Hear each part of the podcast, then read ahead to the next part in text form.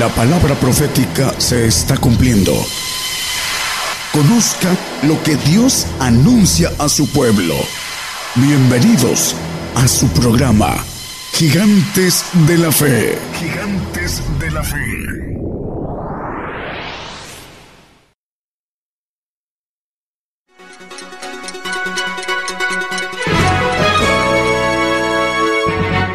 Escuche la palabra de Dios a través de un estudio que le ayudará a conocer más de los planes de Dios para el hombre. Todos los domingos 10 de la mañana y los miércoles 8 de la noche, hora de México, hora del centro. Aquí por Radio Gigantes de la Fe. Gigantes de la Fe. Eh, Dios les bendiga hermanos a los que nos escuchan a través de las radios y las televisoras y los presentes, a todos aquellos que eh, hacen posible eh, que el mensaje profundo del reino llegue a todos. Eh, es parte de una promesa bíblica. Y cuando sea, dice que ese mensaje del reino sea llevado a, a todos, entonces vendrá el fin, el fin de los gentiles, el pacto que Dios tiene para nosotros los gentiles. Vamos a, ver la diferencia entre los santos y los perfectos. Es importante eh, entender esta diferencia porque hay muchos cristianos que manejan el punto máximo como la santidad y no es así. La perfección es, eh, como dice el apóstol Pablo, el supremo llamamiento. Y vamos a verlo que empieza eh, a través de lo que el hombre puede recibir por voluntad propia. Dice la palabra en Hebreos 4:12 que la palabra de Dios es viva y eficaz y más penetrante que toda espada de dos filos eh, veníamos Julio Corona y yo allá en Ensenada. Subimos como 500 escalones y fuimos a una iglesia pentecostal y venía un tipo fumando y traíamos las Biblias y nos dio este versículo y nos regresamos y le empezamos a predicar. Decía que tenía como seis meses de haber dejado el Evangelio. Se puso a llorar. Pero hay eh, el caso del salvo, la palabra no, no penetra ni en el alma ni en el espíritu, simplemente cree en la palabra. Y es diferente este pacto de salvación. Ah, Dios no tiene en su programa, en sus planes, algo para que le sirva.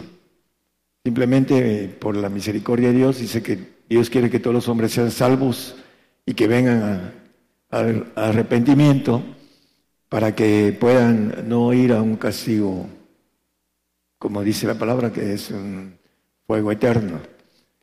Bueno, vamos a empezar a decir que el comienzo de la diferencia entre santos y perfectos tiene que ver con la recepción de la palabra, porque tiene dos espadas, digo, dos filos, perdón, la espada tiene dos filos. Uno que penetra el alma, y lo dice, que alcanza hasta partir el alma y aún el espíritu. Hay personas que nada más dejan que penetren en su alma, pero no en su espíritu. El hombre tiene espíritu, alma y cuerpo, dice eh, primera de San 5.23, no lo pongan, no lo pongan. Como referencia, el hombre es trino, hagamos al hombre a imagen, ¿no? y es trino. Y también nos maneja la Biblia que unos tropiezan en la piedra, que es Cristo. Los santos tropiezan en la piedra. Pero hay otros que la piedra le cae los menusa, que son los perfectos.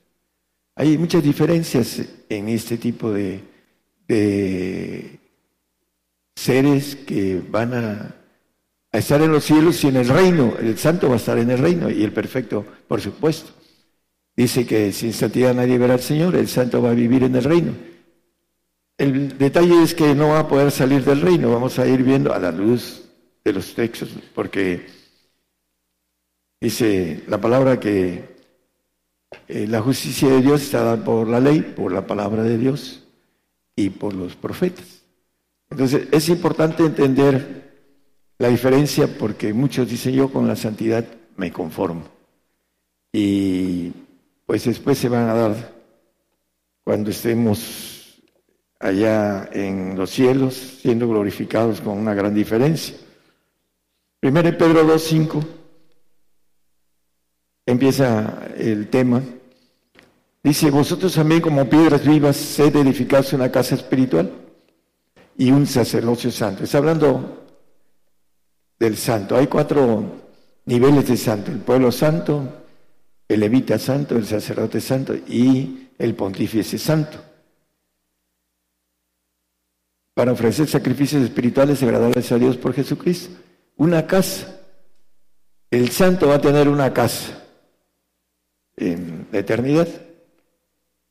Pero nos dice también la palabra acerca de un edificio, que son cosas figurativas, eh, bueno, las que son alegóricas, porque la casa es una realidad, pero también la gloria del santo es mucho menor que la gloria del perfecto. Por eso maneja una casa espiritual. Eh, en 1 Corintios 3.9 les dice el apóstol Pablo a los Corintios, porque nosotros, nosotros coadjutores somos de Dios y vosotros labranza de Dios sois, edificios de Dios sois. Hay edificio y hay casa.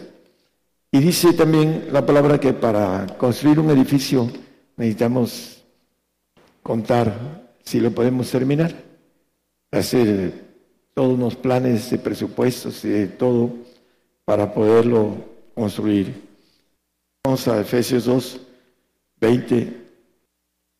Edificados, todo este texto lo conocemos, edificados sobre el fundamento de los apóstoles y profetas, siendo la principal piedra ángulo de Jesucristo mismo. El siguiente, por favor. En la cual compaginado todo el edificio, aquí está hablando de un edificio, va creciendo para ser un templo santo en el Señor. Bueno, el Señor en Juan nos dice acerca de no os en la casa de mi padre muchas moradas hay, hay casas y hay edificios. Y de una otra manera, pues yo puedo hablar con, con autoridad sobre esto, pero no me voy a meter en cosas eh, que no están en la Biblia, eh, son de manera personal este, eh, evidencias pero maneja el 22 también, por favor. El 222. El cual también vosotros, pero en el cual vosotros también sois juntamente edificados para morada de Dios en espíritu. Eh, el edificio significa la diferencia de glorias con eh, la casa. No es lo mismo vivir una casa que tener una casa que un edificio. Hay una gran diferencia en eso, en costo, en todo. Segunda de Corintios 5.1 también nos habla de un edificio. Porque sabemos que si la casa terrestre de nuestra habitación se deshiciere, la casa, nuestro cuerpo, que vuelve al polvo, tenemos de Dios un edificio. Bueno, los que construimos un edificio. Una casa, aquí habla de las dos cosas no hecha de manos, eterna en los cielos. construimos una casa en el pacto de santidad, que es la gloria del santo, que dice la palabra corona de gloria, y la corona de justicia es un edificio. Y vas a ver la diferencia bastante grande que hay entre los dos pactos de santidad y el de perfección. También habla de un sobrevestido en el versículo 4 de ahí mismo. Dice, porque así mismo los que estamos en ese tabernáculo, que agravados, porque no quisiéramos ser desnudados, sino sobrevestidos, para que lo mortal sea absorbido por la vida. El sobrevestido ahorita lo vamos a ver también, ahí en Corintios nos habla en, en el 15, 54, dice, el 2 Corintios 15, 54, es primera, perdón, está bien, es primera. Y cuando eso corruptible, esa carne que es corrupta, y se fuera vestido en corrupción con la sangre del Señor en el milenio, y eso mortal fuera vestido de inmortalidad, entonces se efectuará la palabra que es escrita, se olvides la muerte con victoria. Eh, lo que es sobrevestido viene siendo el aspecto de la inmortalidad. Lo vamos a ver con otros versículos. La diferencia entre el santo, que no es inmortal, y el perfecto, que es inmortal, el santo es creado, nuestra alma es creada, nuestro cuerpo que se nos va a volver a dar va a ser para el santo creado. Y para el perfecto va a ser divino, que es la nueva criatura que viene manejando la Biblia en Ezequiel 12:8. Dice que el más pequeño será como el ángel de Jehová, como el Señor manejando la diferencia tan grande que hay entre el perfecto y el santo. Zacarías 12:8. En aquel día Jehová defenderá al morador de Jerusalén, al judío, y el que entre ellos fuere flaco, en aquel tiempo será como David, y la casa de David como ángeles, como el ángel de Jehová delante de ellos, el más flaco, como ángel de Jehová, hablando de los perfectos. Hay dos clases de reyes, un rey y un rey de reyes en el pacto de perfección. Entonces, el punto importante es que van a, los que vayamos, como dice el apóstol Pablo en Filipenses 3:15, todos los que somos perfectos, eso mismo sintamos. Y si otra cosa sentís, eso también os revelará Dios.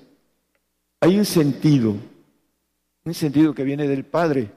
Bueno, bueno, ok. Hay un sentido que viene del Padre. Tenemos cinco sentidos. Dice el apóstol, todos los que somos perfectos, esto mismo sentamos. Y si otra cosa sentís, eso también os revelará Dios. Hay un sentido que viene del Padre, que no es de nuestros cinco sentidos almáticos. Es importante porque el que es perfecto tiene un mismo sentir, ese sentido tiene muchas cosas y ese es otro tema diferente. Pero el que está en el camino de perfección dice, esto mismo sintamos, el sentir del Padre en nosotros, que es diferente a nuestros sentidos, lo dice en otros texto la, palabra con toda claridad, que es un sentido diferente a los nuestros, a los cinco sentidos del alma. Cuando viene el, pacto de perfección y viene el Espíritu del Padre, todos debemos de tener, dice el 4.13, hasta que llegamos a la misma, eh, si quiere ponerlo hermano, eh, hasta que lleguemos a la unidad de la fe tiene que ver con ese sentido. Ahí entra una unidad. Dice que el amor del Padre esté en ellos y yo en ellos, etcétera, ¿no? Pero volvamos al, tema, porque es importante la diferencia entre la nueva criatura. Todos dicen, ya creyó en el Señor Jesucristo, es una nueva criatura, y sigue siendo el mismo. ¿Por qué? porque es un caminar hacia la nueva criatura. Ese caminar es bastante eh, largo y no en abrirse de ojos el hombre se hace nueva criatura. La nueva criatura tiene que ver cuando se es presentado a los perfectos, dice el 10-14 de Hebreos, que con una sola ofrenda hizo perfectos para siempre a los santificados. hasta ese momento viene la nueva criatura, viene la transformación, viene el hombre a ser hijo de Dios, naturaleza divina, deja de ser creado, brinca a la naturaleza divina. Dios nos da toda la plenitud de, Él a través de Cristo. Pero necesitamos ganárnoslas. Eso es algo que se tiene que hacer en un recorrido que no todos alcanzan a llegar. Por eso es importante que nosotros terminemos la carrera, como dice el apóstol, prosigo al blanco, al supremo llamamiento.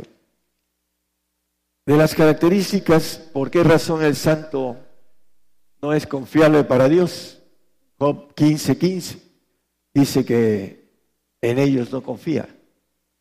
He aquí que en sus santos no confía, ni en los cielos son limpios, los segundos cielos, delante de sus ojos. Ya hubo una rebelión en los segundos cielos. Hubo, y por eso no confía en los segundos cielos. Y en sus santos tampoco, porque son criados. Nuestra alma va a ser glorificada si nada más penetra la palabra un filo en el alma. Tropieza uno con la piedra que es Cristo, pero no nos cae encima y nos desmeduce. Esa es la diferencia entre el perfecto y el santo.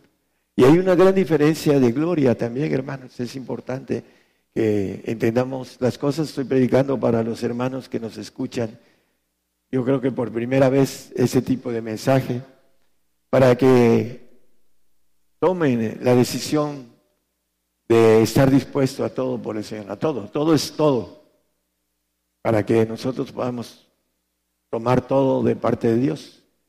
Entonces, el santo va a ser glorificado, perdón, en su alma. Y será creado y nunca será, hablando de esa creación, que empieza aquí en ese tiempo y que va a ser glorificado y va a ser columna en el templo de Dios, pero nunca más saldrá, dice el 4, el 3.12 de Apocalipsis. A que venciere yo lo haré columna en el templo de mi Dios y nunca más saldrá fuera. La gloria de Él, como no confía en Él, le va a dar una eternidad y lo va a cuidar. No lo va a dejar que vaya a, supervisar cielos, porque ya le sucedió una rebeldía de un grupo de ángeles creados, de un grupo muy bastante grande de ángeles creados con un jefe, un ángel que los dirigía y se rebelaron. Y no va a volver a pasar esto para Dios. Y van a estar ahí y los perfectos, el cuerpo de Jesucristo, que es el, los ángeles de Dios, como dice Zacarías, que son de la gloria que Él tiene, que tuvo, porque vamos a estar sentados los que hayamos llegado a esa, ese pacto de perfección. Dice Apocalipsis 3:21, el que venciere yo le haré que se siente en mi trono, en mi trono como yo he sentado, como yo he vencido y me he sentado con mi Padre en su trono. Ese trono en el que se sentaba, que eran de los hijos de Dios, para hacerlo sencillo, ángeles de Jehová, él ahora se sienta en el segundo lugar de los ancianos, que son padres, y que hay un padre arriba de todos los padres, para hacerlo sencillo que lo llama la Biblia juez de jueces, anciano de ancianos. O el Señor le dice, mi Padre mayor que yo es, es mayor que el Señor. Ese juez de jueces, anciano de ancianas. Y está a la derecha de él y después están muchos otros ancianos. La Biblia dice 24, número alegórico de gobernación eterna. Pero aquí dice que al que venciera y que se siente conmigo en mi trono. Y dice el 17, de Juan, yo la gloria que me diste les he dado. Esa gloria de ángel de Jehová Todopoderosa, que todo lo puede, que es inmortal. Esa es la que nos ofrece al grupo de élite de su cuerpo de gobernación, que son los hijos de Dios, que le llaman la Biblia hijos de Dios. Hay gente que dice, ya creyó, ya es hijo de Dios. Es un camino muy largo, hermanos, y muy pesado. Los que no caminan este camino no saben, hay cosas muy bonitas y hay cosas muy fuertes y muy ah, de constante desgaste en la lucha contra el enemigo. Aunque uno ya lo haya vencido, yo estoy luchando con la carga de ustedes y hay algunos que nos ayudan, pero estoy luchando con la carga de, de muchos que nos escuchan en todo el mundo. Y solamente teniendo la mente de Dios, estar del otro lado, porque el perfecto tiene, ahorita vamos a ver que tiene la mente de Dios, y el santo tiene su mente humana y por supuesto es inteligente, pero no alcanza la inteligencia de Dios. La inteligencia de Dios es mucho mayor que todos los seres creados. Y en esa diferencia existen muchas cosas, pero lo más importante, si volvemos a... No van a salir del, del reino los santos. Ahí serán, en algo muy bello, pero estarán ahí, no podrán salir van a ser columnas de manera figurativa, son administradores del reino y el perfecto es el que va a heredar todo el universo, porque el Señor es heredero de todo. En, Hebreos 1.2 nos dice que Él es dueño de todo el universo. En esos posteriores días nos ha hablado por el Hijo desde que vino, al cual constituyó heredero de todo, por el cual asimismo hizo el universo. Esa herencia, nos dice la palabra, que somos herederos de Cristo. Dice también en Apocalipsis 21, 7, que es muy conocido, que el que venciere poseerá todas las cosas. Yo seré su Dios y él será mi hijo. Todo. El perfecto. Esa es la diferencia en ir por el premio mayor, el supremo llamamiento que el apóstol Pablo, desde que fue tocado en el camino a Damasco, ¿qué quieres que haga, Señor? Y en el 3.15 de, Filipenses nos dice, todos los que somos perfectos, Él está en ese pacto y lo, alcanzó. Porque dice, sabía que le tocaba caminar todavía muchas cosas y padecer mucho por el Señor, pero iba a ser perfecto. Ya tenía agarrado el pacto de perfección. Y para todos es, nada más que requiere de que la espada de dos filos nos parte el alma y el espíritu para poder ser perfectos el yo de nuestro ser humano lo penetre y muera. Pablo dice que murió al yo en Romanos. Entonces, eso es lo que necesitamos para poder seguir con la espada hacia adentro, hacia el hueso, hacia los huesos. Los tuétanos que dice ahí la palabra. ¿Para qué? Para que podamos ir caminando hacia la perfección. Mientras no penetra la espada el, el espíritu, mientras no morimos salió, mientras no podemos decir que quieres que haga, Señor, y estar dispuesto a hacerlo. Porque Pablo lo dijo de corazón. Hay muchos que dicen, no, yo quiero hacer esto, y no lo hacen, porque no sale de lo profundo de sus sentimientos, de su sentir, de sus deseos. Y hablando de Pablo en el 2.6 de 1 Corintios, nos dice acerca de la sabiduría. Pero hablamos sabiduría de Dios entre perfectos.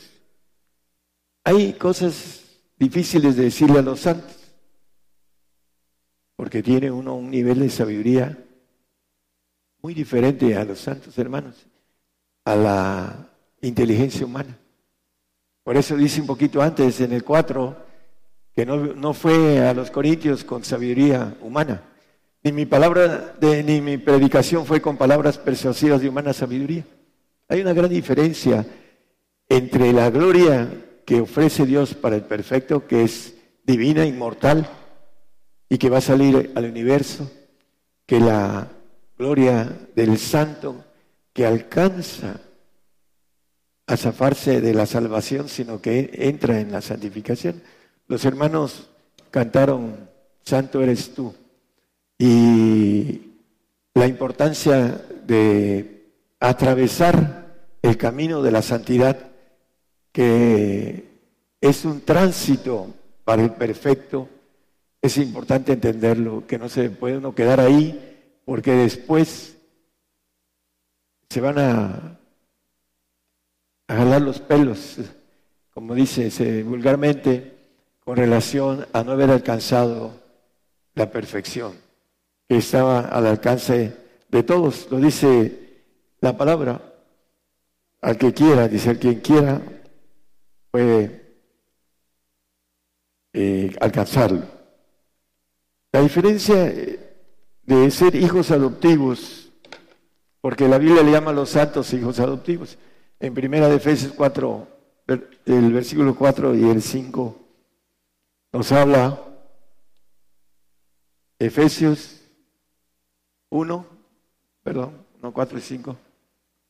Según nos escogió en, en Él antes de la fundación del mundo, para que fuésemos santos y sin mancha delante de Él en el amor. En el 5, por favor.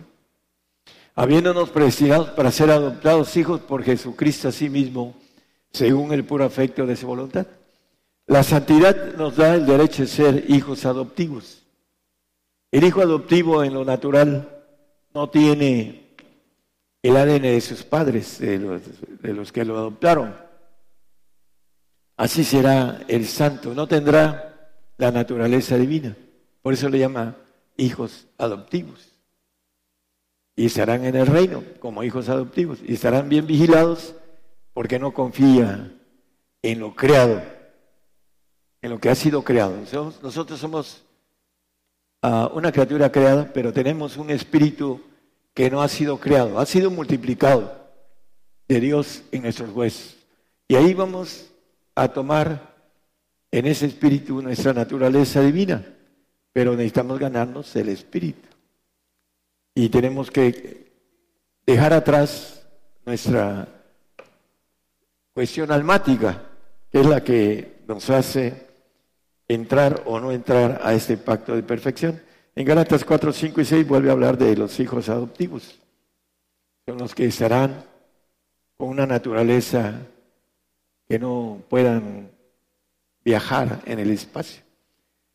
Para que redimiese los que estaban debajo de la ley, acuérdense que dice que el Espíritu de Jesucristo me ha librado de la ley del pecado y de la muerte, eh, el sello, a fin de que se recibiésemos la adopción de hijos, hablando del santo ya no está condenado a morir, tiene una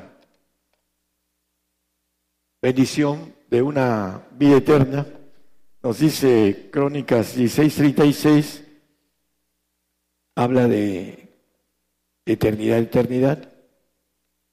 Tiene una promesa de una eternidad.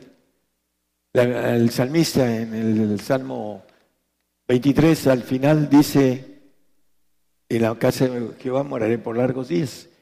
Eh, el punto importante es, hermanos, es que es una eternidad a la que le ofrece Dios al santo. Y al perfecto son eternidades por siempre, forever, forever. Son por siempre las eternidades. No, no habrá, el inmortal no tendrá y como dice el Señor, hablando de Él, yo soy el alfa y omega, el principio y el fin.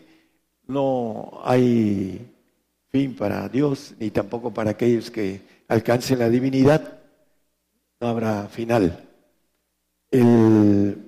es como un ejemplo teórico dice que los paralelas en el infinito se unen, ¿no es cierto? No se unen por si no dejarían de ser paralelas. Ese es un teorema falso. También aquí Dios no tiene final. Y es importante entender la diferencia del el santo tiene que portarse bien para ganarse otra eternidad. El 24.9 de el salmista dice, alzado puertas vuestras cabezas y alzado vosotras puertas eternas y entrará el Rey de Gloria. Dice, puertas eternas, de eternidad a eternidad. El santo está dado una eternidad de promesa, así como al salvo un tiempo de vida en el paraíso.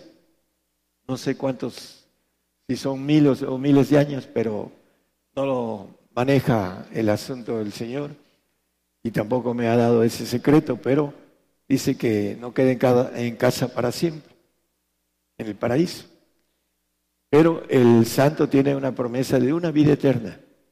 Y para entrar a la otra puerta tendrá que tener buenas calificaciones de comportamiento. Si no, dejará de existir también, porque no confía en el santo. Así lo dice la palabra. En el otro punto es importante entender la cuestión de las diferencias tan grandes. Es, eh, el Salmo 116, 15 nos dice algo bueno de, del santo también. No todo es, dice que es estimada la muerte de sus santos. Es estimada. Por eso viene la sangre de los santos, de los mártires de Jesús, etcétera, que ya hemos platicado esto.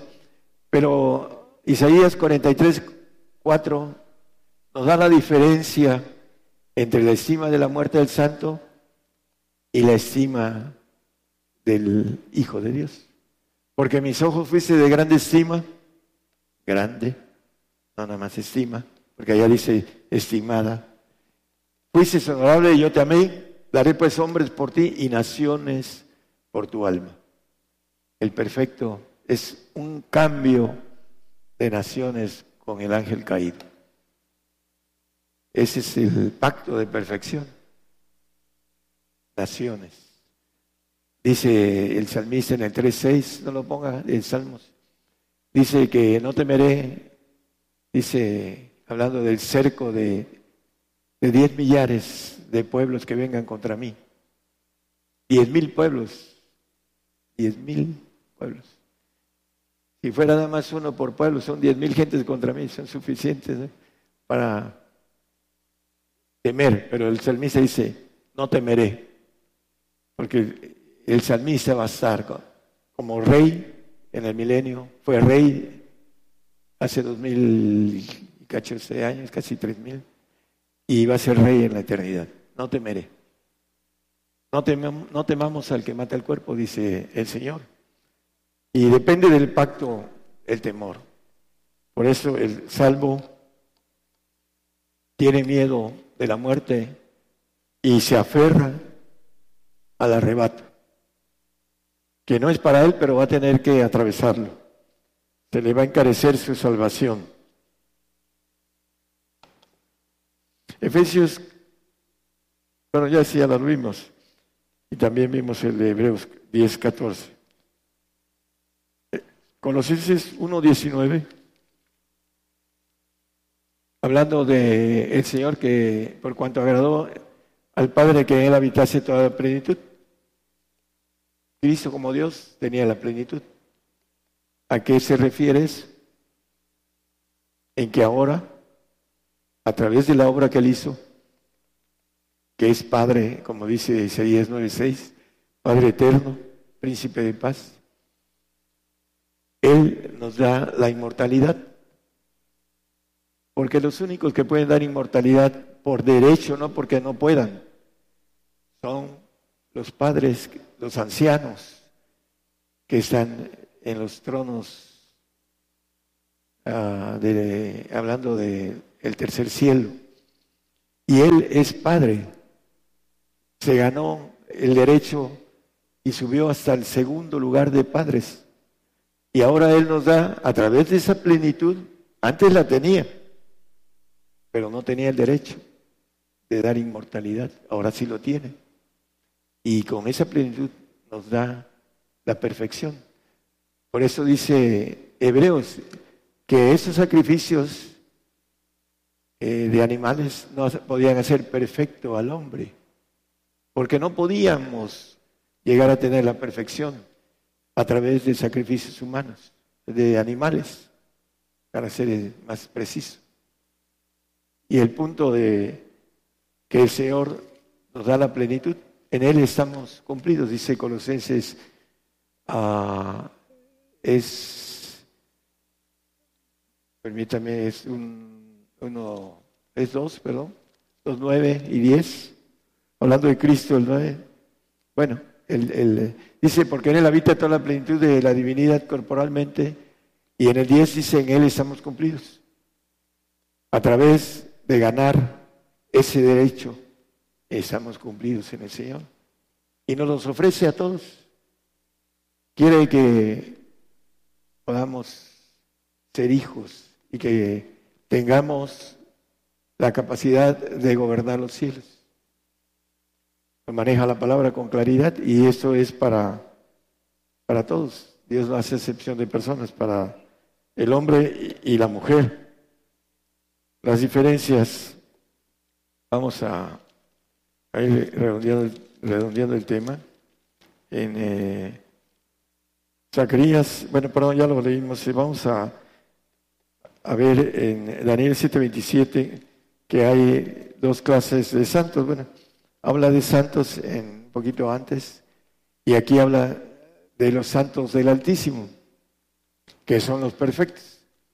Y dice que todos los señoríos le servirán y obedecerán en los cielos, porque el perfecto va a tener la capacidad divina de salir a trabajar en los reinos, en los cielos. Para eso fue fue hecho y creado el hombre para que, vamos a leerlo, dice que el reino y el señorío y la majestad de los reinos debajo de todo el cielo, todo el cielo, se ha dado al pueblo de los santos del Altísimo, cuyo reino es reino eterno y todos los señoríos le servirán y obedecerán. La diferencia es por la gloria, una casa o un edificio, es la gloria divina o la gloria creada es la diferencia entre lo que podamos obtener en base a la entrega que nos pide el Señor. Vamos a, ir terminando.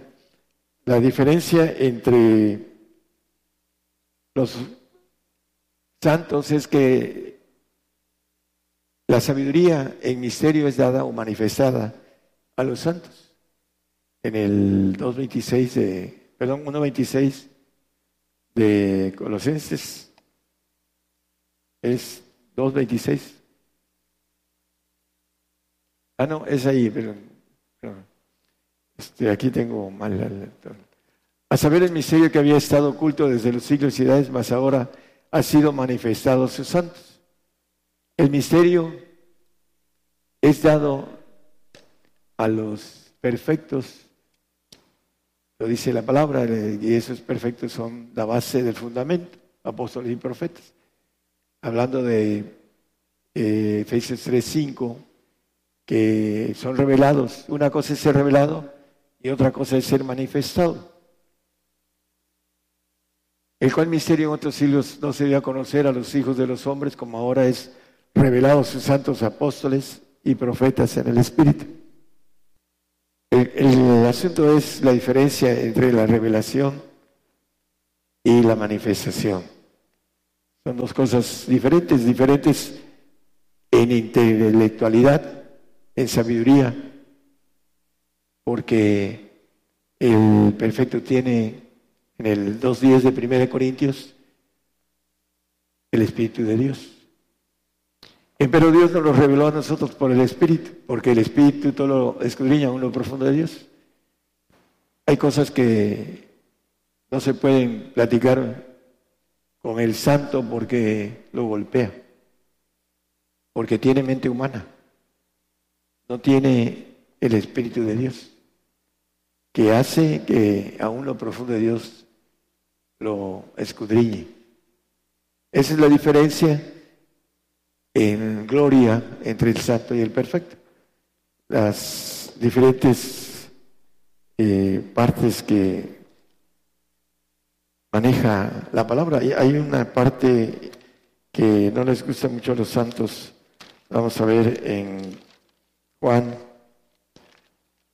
en el primero de Juan 3.15, perdón, ese es otro texto. Cualquiera que aborrece a su hermano es homicida. Y sabéis que ningún homicida tiene vida eterna permaneciente en sí. El santo no tiene vida eterna permaneciente en sí porque no es divino. Es creado. Y aborrece a su hermano legítimo. Normalmente en el aspecto humano, la persona adoptada aborrece a la persona legítima al hijo legítimo. Porque sabe que hay una diferencia entre el ADN que él tiene de sus padres y él no lo tiene. Y aborrece al hermano perfecto, el santo. Lo, aborrecer es amar menos en comparación de. No lo ama, porque el santo no se da en el espíritu, y hay un corte entre el alma y el espíritu. Y por eso dice que es homicida. Y ningún homicida tiene vida eterna permaneciente en sí mismo. No es inmortal. Solamente los que van a ser hijos de Dios son inmortales y poseen todas las cosas. Dice que el que venciere poseerá todas las cosas. No envidia nada el perfecto, pero el santo de envidia. Desde aquí hasta que sea glorificado va a seguir envidiando, porque no tiene el poder divino que va a tener el perfecto. Y es algo natural, yo a veces platico con mi esposa, digo, eh, eh, se queja de algo, le digo, mira, es que hay una diferencia, diferencia que es como cuando maneja el rico con, con Abraham y manda a Lázaro, no, dice, no se puede. No se puede, hay una pared, también hay una pared espiritual entre lo creado y lo divino. Por eso la diferencia entre los santos y los perfectos es bastante grande. Y por esa razón dice también la palabra que los santos van a ser los últimos en ser glorificados. Primero se le va a dar la gloria a los salvos para que se queden en el paraíso. Dios va a descender al segundo cielo, así lo dice Apocalipsis 21. Y el trono blanco van a, a, a enjuiciar a todos los que no entren eh, la cuestión de la perfección, porque el perfecto dice la Biblia que el espiritual no es juzgado de nadie. El hijo es franco, le dice el Señor a, a Pedro. ¿Quiénes pagan impuestos? Los extraños. El hijo no paga impuestos, no, no va a ser juzgado de nadie. Y ahí se dejarán los salvos y después subiremos en espíritu hasta el tercer cielo. Y el cuerpo de Jesucristo va a ser presentado como ofrenda, no como sacrificio. El sacrificio es para los santos, los salvos. Y vamos a ser presentados como perfectos al Padre y se nos dar la gloria que tuvo el Hijo. Dice el 17.5 de Juan, glorifícame con aquella gloria que tuve antes de que el mundo fuese.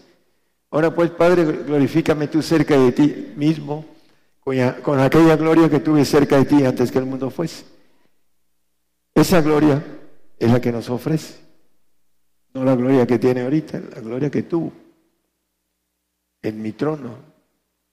Yo me he sentado en el trono de mi Padre y vamos a ser glorificados y nosotros vamos a glorificar a los santos. Está escondida en la palabra, pero no voy a meter en eso porque es demasiado. Y vamos a dar vida a los santos, de eternidad a eternidad.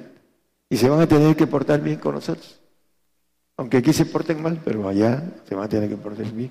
Desde el milenio hasta forever, forever. Cuando ellos quieran desaparecer, bueno, pues se van a portar mal. Pero vamos a tener cuidado de los santos. Eso también está escondido en la Biblia, hermanos. Pero es demasiado ah, meterse en tantas cosas para aquellos que nunca han escuchado de los pactos de santidad y perfección. Me decía una hermana teóloga en otro país, hermano, dice la primera vez que viene a hablar de esto. Nunca había escuchado esto. Y se fue a, estudiar teología, maestría, eh, tenía ahí sus, este, eh, diplomas de teóloga. Pero el, el hombre animal no percibe lo espiritual, aunque estudie toda su vida. Ahí lo dice la Biblia también. Nunca dejan de aprender, porque el hombre, para entender lo espiritual, tiene que entrar al camino espiritual. Como dice el apóstol Pedro, edificar una casa, un sacerdocio santo o un edificio, tiene uno que seguir. Puede uno empezar, porque así es el comienzo, creyendo, después buscando la santidad, cruzando la santidad y yendo a la perfección. Pero tiene uno que ser sincero con el Señor. No es de sentirse espiritual delante de otros, es de ser sincero, honesto, fiel, cabal para el Señor, para que el Señor lo vaya empujando y así encontrar el camino de perfección. Ya no tenemos mucho tiempo, hermanos, para aquellos que nos escuchan por las radios y las televisoras el tiempo está muy corto. Y es el día de tomar decisiones. Queremos lo mejor para nosotros. Es el tiempo de decidir correctamente el mejor premio de parte de Dios, el supremo llamamiento, el cual el apóstol Pablo lo tomó. Los que somos perfectos, eso mismo sintamos. Es un sentido divino, no es un sentir de emoción humana, es un sentido, lo trae la palabra, hermanos, en que trabaja, así como tenemos los cinco sentidos humanos, el Señor nos da un sentido divino. Y ese sentir tiene que ser igual entre los perfectos. ¿Por qué? Porque se le da a los perfectos, a los santos no. Por eso hay una diferencia entre el santo y el perfecto. Y el santo muchas veces se engaña de que tiene la perfección y no quiere la comunión con el perfecto. Ahí hay un foco rojo. Por eso es importante que podamos entender que es un progreso de vida, que si lo hacemos de manera intensa, lo podemos encontrar. No tenemos mucho tiempo para eso. Dios les bendiga a todos los que nos escuchan por las radios. Esperemos que el mensaje eh, sea de bendición y que puedan tomar la decisión del el supremo llamamiento. Dios les bendiga a todos. Llevando la palabra profética más permanente y la justicia de Dios a todas las naciones. Gigantes de la Fe.